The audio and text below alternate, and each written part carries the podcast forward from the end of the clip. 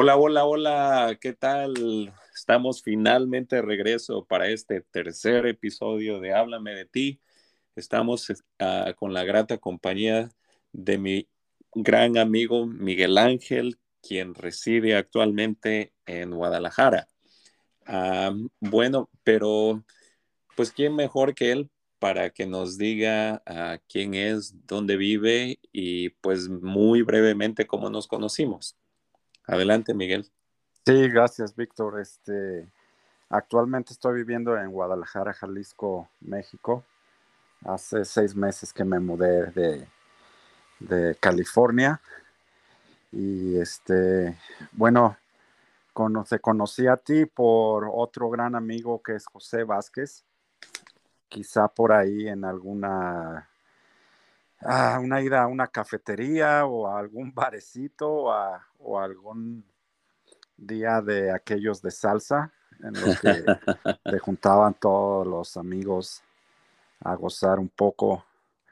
Y este creo que ahí en una de esas nos conocimos y concordamos que éramos mexicanos los dos y, y se hizo una buena amistad.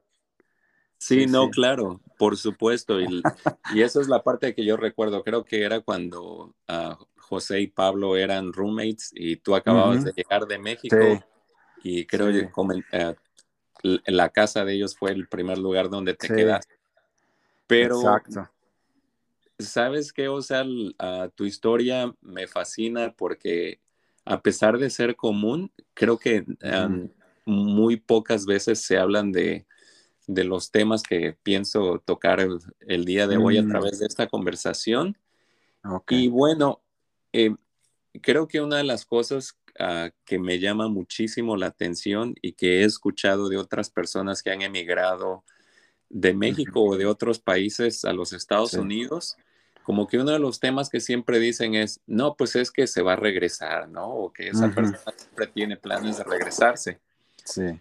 Pero, eh, pues tu vida es única, tu historia es única y, y pues tú lo hiciste hasta cierto punto antes de lo planeado, ¿no? Porque todo el mundo piensa, pues yo me regreso cuando me jubile, ¿no? Por ejemplo. Pero esta es mi primer pregunta para ti. Y este, pues eh, antes que me te la haga y antes que me contestes, gracias, gracias, gracias por participar y sé que estás muy ocupado, tienes muchas oh, responsabilidades, pero este, te lo agradezco un chingo. Mi primera pregunta es esta. Ah, el México actual al que, al que regresaste hace seis meses, ¿es distinto al México que dejaste? ¿Y en qué forma ha cambiado, si es que México ha cambiado? Sí, definitivamente este, ha cambiado bastante en todos los sentidos. Eh, cuando yo emigré a los Estados Unidos fue en el 2000 y apenas se daban indicios de un cambio este, real en, México en cuestiones económicas, políticas, sociales. Eh, en esos años estuvo un cambio de, partidos políticos y empezó a que el país conociera un poco la democracia, que todavía este, sigue, sigue debiéndonos un poco, ¿no? Pero ya en esos años ya se estaban dando algunos destellos de, de lo que llamamos democracia, cambios en la política en lo social, pues este, la gente empezó a, abrirse más, porque también el país ya lo necesitaba. Si no había esos cambios en esos años, no sé qué pudiera haber pasado, porque ya la gente no aguantaba este, aquellos días de mucha cerrazón del gobierno, de mucha a gente que, que no estaba dando las formas para que surgiera un nuevo cambio en México. Pero ¿cómo me puedes dar como un ejemplo de, ese cambio que, que, viste? Sí, definitivamente uno de los cambios que realmente yo vi fue mucha gente en México es súper católica y este en esos días hubo un cambio tremendo porque la gente empezó a ver otras formas de ver la vida, de otras filosofías, otras este, religiones, y como que se abrió un poco más ah, este, la, visión de la gente. Y bueno, por la cercanía de Estados Unidos también, es que la globalización hizo que aquí en México también entraran diferentes corrientes. Y ya la gente abrió los ojos y ya no se estaba dejando tanto de ese dogmatismo religioso católico que había en México y empezó a ver diferentes cosas. Entonces eso también creó un poco de cambio en la mentalidad y, y sí, este, la gente ahora la veo más libre de expresión, de juntarse a hacer arte, de juntarse a hacer política, de hacer este, muchas actividades que antes estaban un poco más relegadas, ¿no? Y, se veían raras o te apuntaban con el dedo. y ahora ya no, ya es más, es súper común, súper común todas las expresiones. Te entiendo. Te entiendo. Este, sí, o sea, yo creo que cuando yo me fui también vi eso que pues era el catolicismo. Y bueno, en el caso de mi familia sí habían otras cosas como la meditación, pero en general la gente pues era el catolicismo y nada más, ¿no? Sí, pero continuando un poquito, eh, este, pues sí, gracias. O sea, la verdad es que tú te viniste a vivir a los Estados Unidos después de que yo vine y te has regresado antes que yo, entonces pues, pues me llama mucho la atención que hables de eso, porque pues para mí, por tantos años, ya casi 30, pues, eh, pues ya hasta me siento distinto, ¿no? Pero en fin, ah, vayamos a la siguiente pregunta. Sí, claro. O sea, tú y yo y el resto de las personas somos seres humanos. Todos crecemos, todos tenemos ideas de niños, de adolescentes, y ojalá con el paso de los años maduramos, ¿no? Sí. Y seguimos aprendiendo de, a través de nuestras experiencias y de lo que alrededor. Sí. Pero podrías decirnos un par de cosas que sientes tú que aprendiste mientras viviste en los Estados Unidos que no hubieras aprendido si te hubieras quedado en México? Sí. Una, bueno, una de ellas fue realmente abrir los ojos a diferentes culturas, a diferentes pensamientos, ah, este, hacer un poco, hacer independiente. Te digo esto de la independencia porque en México, no sé si ya ahora en las familias, pero en esos días Ah, muchas veces este, estamos con el hilo bien pegado a las familias, ¿no? Y que si pasa algo, ah, pues ahí está mi hermano que, que me puede ayudar o mis padres que me pueden echar la mano. Y estando en Estados Unidos, en mi caso yo no tenía ningún pariente, más que amigos, bueno, amigos casi hermanos. Y este, y ahí descubrí la independencia, descubrí que si yo no hacía las cosas, nadie iba a venir a salvarme o a, o a tenderme la mano, ¿no? Yo tenía que hacer las cosas para mí y, y sí, salir adelante con lo que, con lo que tenía y con lo que sabía. Este, y claro, los amigos te dan muchos consejos, te pueden ayudar económicamente, pero al final del día, allá en los Estados Unidos, eres tú el que construye tu, futuro, tu presente y tu futuro, ¿no? Este, esa fue una de las cosas que aprendí realmente. La otra, te digo, este, ver diferentes culturas, diferentes formas de pensamiento y este, aceptarlas, ¿no? Eh, una de las cosas en San Francisco, cuando vivía ahí, la comunidad gay, lesbiana, transexual, toda esta comunidad es muy fuerte ahí. Y la veías y era, es gente normal, es gente, amigos, yo me hice muchos amigos de esas comunidades. Compañeros de trabajo. Compañeros de trabajo, sí, y jefes. Jefes, sí, todo. Y ves que, bueno, son personas con su diversidad sexual, pero al final de cuentas, este, es una persona, es un humano que también está tratando de hacer lo suyo, ¿no? Y, y este, tienes que aprender a no juzgar, a convivir con, con ello, lo que no se hacía acá en México por mí, en, mi, en mi caso personal, pues que claro. veías a alguien así, ay, y no le hables y cruzate la calle, ¿no? Sí. o sea, como que si fueran monstruos. Bicho raro, ¿no? ajá, alienígenas o algo así. Sí. Y no, o sea, te aprendes a convivir, a amarlos, a sentirlos, a ser tus amigos, tus hermanos, hermanas, ¿no? Y ah, eso pues, es otra de las cosas que, que realmente aprendí estando allá.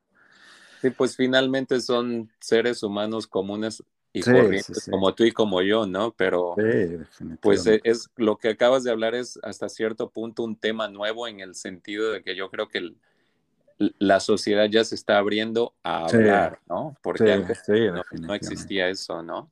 No, no, y ahora está en todos lados y está bien. me gusta eso. ¿Sabes qué? Este, eh, buenísimo, buenísimo, buenísimo. Ah, me encanta lo, que nos estás comentando porque al mismo tiempo me haces pensar. Y sabes que, de hecho, tengo ah, otras preguntas más, pero ¿te parece si tomamos un breve descanso y ahorita lo continuamos? Gracias.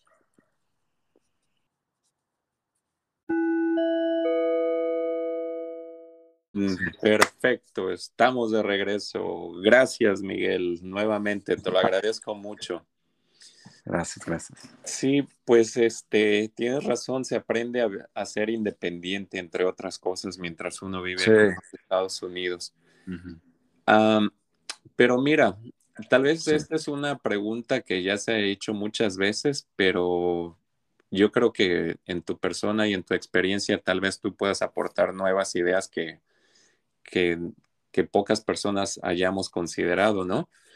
Pero mi siguiente pregunta es, en tu opinión, ¿cuál es la mayor contribución que los mexicanos han hecho a los Estados Unidos o que hacen a los Estados Unidos? Y tal vez antes de que respondas puedas pensar en el sentido de tu respuesta, no sé si la pudieras enfocar a las personas, a los mexicanos que, que viven en México y que no saben cómo está el rollo acá, ¿no? Y al mismo tiempo, si la pudieras hacer general para, tal vez para las, para los mexicanos que viven acá y que, pues, que vivimos la vida diaria y que realmente no nos paramos a pensar en, en decir, bueno, caray, ¿qué estamos contribuyendo eh, a este país? Gracias, Miguel.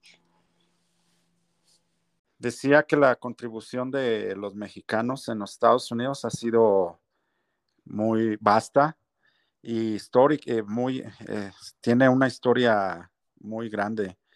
Este, en los años de la Segunda Guerra Mundial, cuando los braceros se fueron a, braceros o jornaleros se fueron a Estados Unidos a, a los campos a ayudar a las labores este, de, sí, de piscar y de cultivar, pues esa labor fue muy grande y, y Estados Unidos quedó muy agradecido y de hecho pagó una contribución muy grande al gobierno de México y el gobierno de México tramposamente nunca les dio ese dinero a todos los jornaleros y a los, a, a los braceros todavía hay gente ya muy mayor que están esperando su, este, pago, su, pago.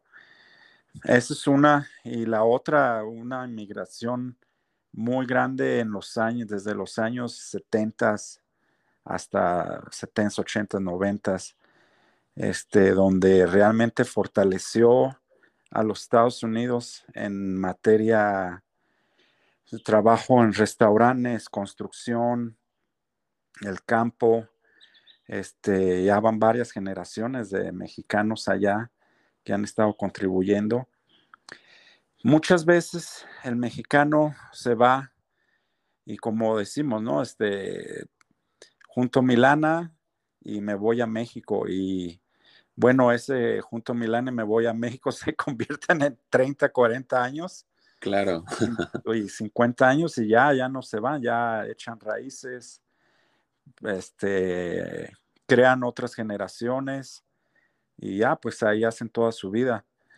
Pero realmente Estados Unidos, su fuerza motora está en los migrantes y muchos de ellos son mexicanos. Si no hubiera este tipo de trabajo de, de la migración de los países del sur, este, Estados Unidos no sé dónde estuviera ahorita. Este, quizá no, no tuviera tanto poder como lo tiene ahora. Pero realmente México ha construido bastante, la gente ha construido, la gente mexicana ha construido bastante. Lo único que me gustaría a mí ver que la gente se preparara, que no solo estuviera trabajando todo, todo el día, Claro. que buscaran una forma de prepararse para que no, que no les tomaran el pelo, para que no los explotaran tanto. Claro. Y además para dejar un legado también con, la, con los hijos y hijas, ¿no? Que un ejemplo también de que, oh, mi padre está estudiando, me gustaría ser como él, o sí, dejar algo que, contribuya también a los hijos, no solo trabajo. Sí, no, y, de hecho, o sea, en sí la pregunta parece ser sencilla, pero yo creo que se necesita mucho más tiempo que esta entrevista para poder tocar el tema por completo, ¿no? Pero creo de lo que se me ocurre y, lo tocaste de una forma tangencial es este, pues la cocina. O sea, yo me acuerdo que que hace 30 años cuando yo llegué acá, pues eh, al, a la gente de San Francisco que les ofrecías chile y decías, pues, Nel, paso, ¿no? sí.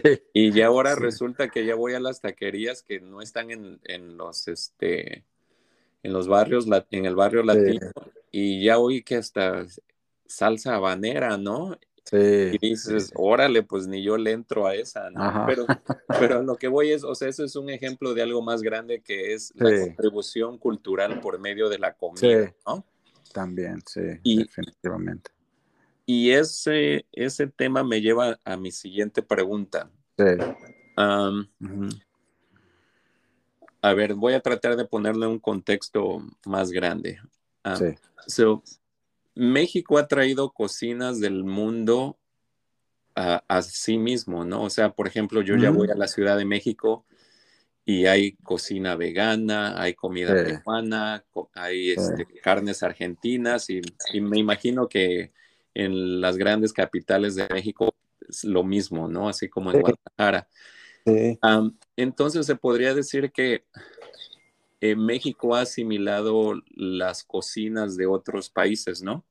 Sí. Y al mismo tiempo, Estados Unidos, con el ejemplo anterior que te di, ha asimilado la comida mexicana, ¿no? Sí, así es. Ajá. Sí. en general, lo que yo he vivido acá en Estados Unidos es que a la comida mexicana se le da muy poco crédito a su origen y seguramente tú conoces el tema que es que en términos burdos quiere decir un robo cultural, ¿no? O sea, a lo que voy es esto, un chef norteamericano hace platillos exquisitos mexicanos, pero rara vez su comentario va más allá de decir, este es un platillo de Oaxaca, este es un platillo de Puebla, etcétera. Mi pregunta para ti es esta. Ah, ya que en México actualmente se está viviendo algo similar que lo que se vive en Estados Unidos. Repito, o sea, hay comida vegana, peruana, argentina, etcétera. Coreana, según me estabas contando también. Bastante. Los mexicanos estamos haciendo lo mismo al no darle crédito a los países de origen que nos están influyendo. O sea, ¿estamos en México haciendo lo mismo que los gringos hacen acá? ¿O hay alguna diferencia? Sí, hay una diferencia y, bueno, quiero recalcarla. Este, en México, la, una de las primeras comidas extranjeras que existió, yo recuerdo en los años 80, eh, fue a la Argentina una de las razones o la, primordial razón por la que la cocina argentina llegó a México es porque había demasiados futbolistas este, que emigraban a México a hacer su carrera futbolística y después de que terminaba su carrera, la lana que habían este, ganado la invertían en restaurantes. Hay un caso muy muy mentado aquí en Guadalajara que había un jugador del equipo Atlas que se llama Roberto Macharelli.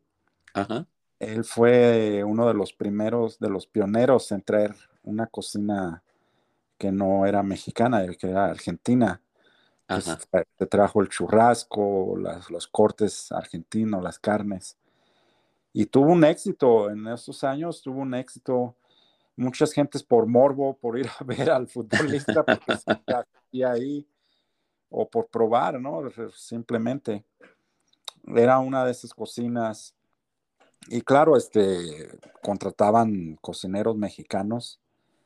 Y, yo que sepa es que el chef o el dueño sí decía, no, pues gracias a los cocineros mexicanos estoy en pie, estoy aquí. Y este, ahora que he vuelto y que he visto este, infinidad de restaurantes de otras partes del mundo, este, una de las razones también es porque la gente ha emigrado a México en busca de, de oportunidades. Quizá no se les ha dado en su país, pero vienen acá, ven oportunidad, abren restaurantes porque quieren comer su propia comida. Entonces también dicen, bueno, ah abro un restaurante como aquí y, bueno, hago negocio.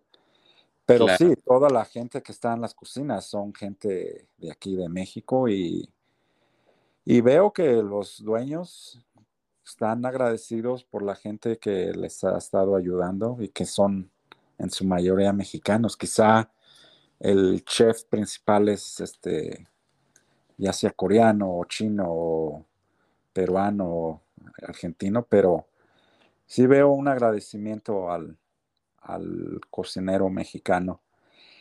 Y en Estados Unidos, en particular, lo que he visto que en los restaurantes que he trabajado, los chefs sí les dan el crédito. ¿eh? De, de, hecho, sí he visto que agradecen que, oh, muchas gracias, este, por, si no fuera por ustedes, no, no sé qué hubiera estado haciendo aquí.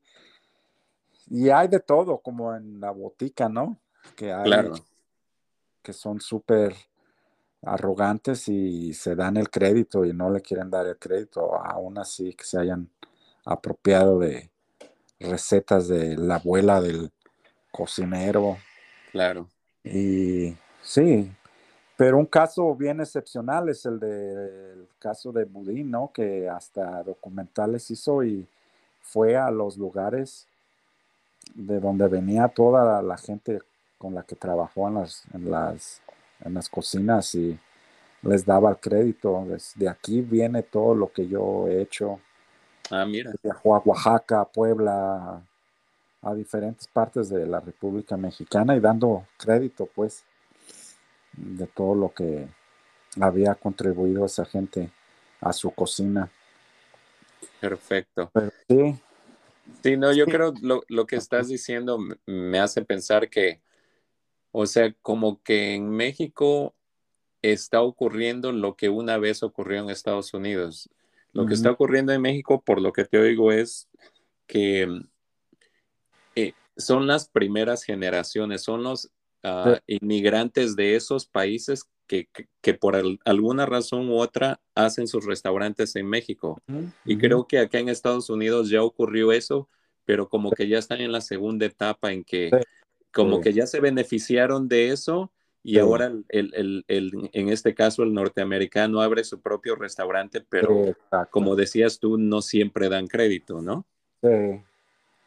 Sí, un caso que vi hace poco en el periódico este, en, este, en San Francisco, que una de las taquerías, una de las taquerías más viejas de la misión, este, los dueños mexicanos se retiraron y un norteamericano compró la taquería y ahora es el, dueño de, esa taquería y le está yendo bien. No, no, sé si realmente le esté dando crédito a la gente que estuvo antes que él, pero y ahora es lo que dices, ¿no? Ya nuevas generaciones, nuevas gentes son las que están abriendo este restaurantes étnicos y que no, no son propios de su cultura, pues. Claro. Sí.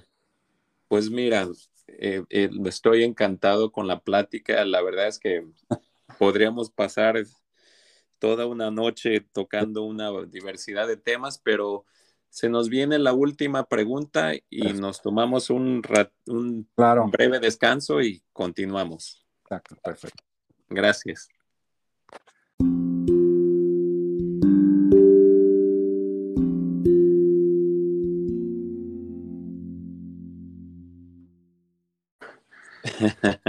¿Cómo vuela el tiempo? Sí, sí, no, no Pues antes, que, antes de continuar, pues te deseo mucha suerte en, el, en tu proyecto que está a punto de comenzar. Sí, gracias. Y pues que sigas aprendiendo, que sigas aportando y que la vida te sonría. Gracias igualmente. Sí. Pues mira, ya para cerrar el, esta pequeña entrevista, te quiero hablar de un tema que, que a mí en lo particular me fascina y que realmente desearía yo que la sociedad norteamericana tuviera más pantalones para hablarlo eh, abiertamente, pero no lo hacemos.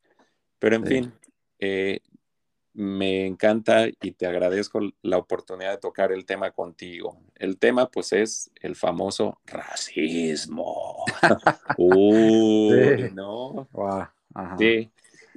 Bueno, dentro de mi punto de vista personal, creo que una de las varias soluciones para que se erradique el racismo es que haya más parejas de dos razas, ¿no? Sí. porque creo que, bueno, eso te lo voy a dejar a ti. Pero yo creo que esa es una forma natural eh, de acelerar el paso y, de romper esa barrera. Sí. Yo sé yo sé que en tu caso, eh, eh, tu pareja es de otro país. Sí. Entonces, ah, antes de, bueno, en tu respuesta, que todavía no te hago la pregunta, nos dices brevemente de, dónde es tu pareja, sí, Claro, Ajá. Pero mi pregunta es esta. Ah, ¿Cuáles son los obstáculos a nivel pareja que impiden hayan más parejas como la que tú tienes? ¿Cuáles son los obstáculos que le impiden a la sociedad mexicana tener relaciones con más personas de otros países? Y ahí te la dejo. Ok. Sí, sí, mi esposa es este, originaria de Taiwán. Es una isla que se separó de, China, eh, bueno, hace varias, varios años. Creo que después de la Segunda Guerra Mundial se hizo la separación este, Japón estuvo un buen tiempo en Taiwán y dejó mucha cultura. Y este, bueno, mi esposa a los 12 años emigra a California a El Cerrito, al Cerrito, California, y de ahí se va a, a que está enfrente del, del aeropuerto de Los Ángeles, no de San Francisco, perdón. Y yo la conozco en el 2005. Este, bueno, ella tenía una cafetería, yo iba ahí a tomar mi café, vi una obra de arte que tenía ahí, que era de una amiga que la estaba vendiendo. Pregunté precios, me dijeron, tienes que ver a la dueña porque ella sabe los precios. La dueña era Alice y este casi fue como que podíamos decir amor a la primera, primera vista, pero eso no, no existe, ¿no? No existe eso, pero fue una atracción. Ah, qué fue una atracción mutua o, X, pero bueno, la invité a salir y, y este, no asistió a la primera cita y, y, después ya me habló y me dice, hagamos algo, vamos a un café. Fuimos y estuvimos platicando y creo que hubo conexión. Y pues de ahí empezó una relación, ¿no? Y este, yo en ese momento, por las circunstancias en las que estaba pasando, este, estaba ya un poco preparado a buscar una pareja. este, realmente cuando llegué a Estados Unidos era un poco tímido por la cuestión también del inglés, que no, no estaba, o sea, no me convencía a mí mismo, ¿no? Yo soy un crítico a mi persona, soy el crítico número uno de mi persona. Y siempre estoy queriendo hacer las cosas bien, pero y siempre criticándome. Y bueno, por ese tema estaba un poco tímido, pero pasaron varias circunstancias que esa timidez se fue. Conocí a esta chica y dije, wow, esta es una gran oportunidad de entrar a conocer a una gente de otra cultura. Y en esa, bueno, estando en relación con ella, otra, otra vez este, fue como otro golpe de abrir los ojos, ¿no? A diferentes cosas, a diferentes culturas. Y lo que veo, que muchas gentes no se quieren relacionar con otras culturas es por prejuicios prejuicios raciales, prejuicios culturales, este, y no solo del mexicano, porque también en estas culturas como la asiática, muchas veces el círculo de relaciones es bien estrecho y siempre los padres, y te lo digo porque me lo han dicho de primera mano, que es mi esposa, que los padres este, no dejan que se relacionen con otras culturas porque quieren conservar ya sea el círculo cultural, el círculo económico o X, ¿no? Pero sí, y, además también que hay ciertos tabús en ciertas culturas, ¿no? Muchas veces, en este caso la asiática, ven un poco al latino como, ah, no están preparados, este, no están preparados y, o X, ¿no? Entonces, eso es lo que yo veo, que es un prejuicio, es un prejuicio de la gente que, y es ignorancia, ¿no? También, es simple ignorancia que ya muchas veces se pasa de generaciones en generaciones. ¿Tú crees que esos obstáculos que estás describiendo, o sea, por lo que te entendí, el ejemplo que me has dado es eh, el que proviene de, la cultura asiática, ¿no? Pero ¿tú crees que esos mismos prejuicios ocurren en la sociedad mexicana o son distintos? No, sí, sí. De hecho, en la sociedad mexicana también se ve eso y, con otras culturas, hacia otras culturas, ¿no? este, al afroamericano, a si eres mexicano, a diferentes este, países de habla hispana también. Yo he visto que, ay, no, no te juntes con esta gente que es del Salvador, que porque esto y lo otro. O no te juntes con aquellos. Y son, ignorancia, ¿no? Porque realmente no conocemos cómo es la, las otras personas que otra vez al final de, del día son gente igual que nosotros, con, con todas sus virtudes y prejuicios. Sí, yo creo que eso que acabas de decir, eh, creo que lo que se vive mientras uno está viviendo en el país de uno es que tiene cierta percepción. Pero yo creo, no sé si estés de acuerdo conmigo, que cuando uno emigra, y en este caso nos juntamos varias personas, ya sea de Latinoamérica o de Europa, y vivimos todos, por decirlo así, en el área de la bahía, como que la experiencia de ser inmigrante nos unifica.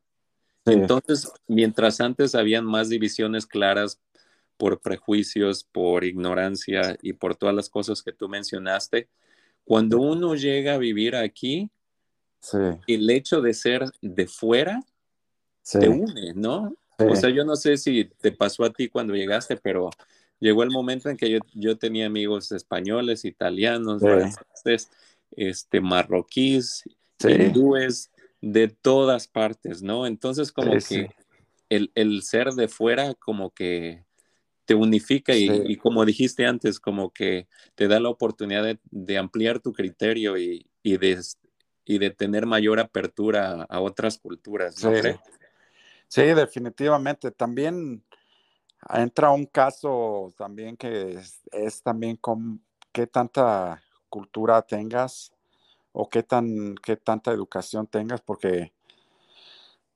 hay otra gente que no tiene tanta educación o cultura y, y esta es la que un poco relega este, a adaptarse a, otras culturas o relacionarse con otra gente. Se cierra sus círculos y ya de ahí no sale, ¿no? Cierto, muy cierto.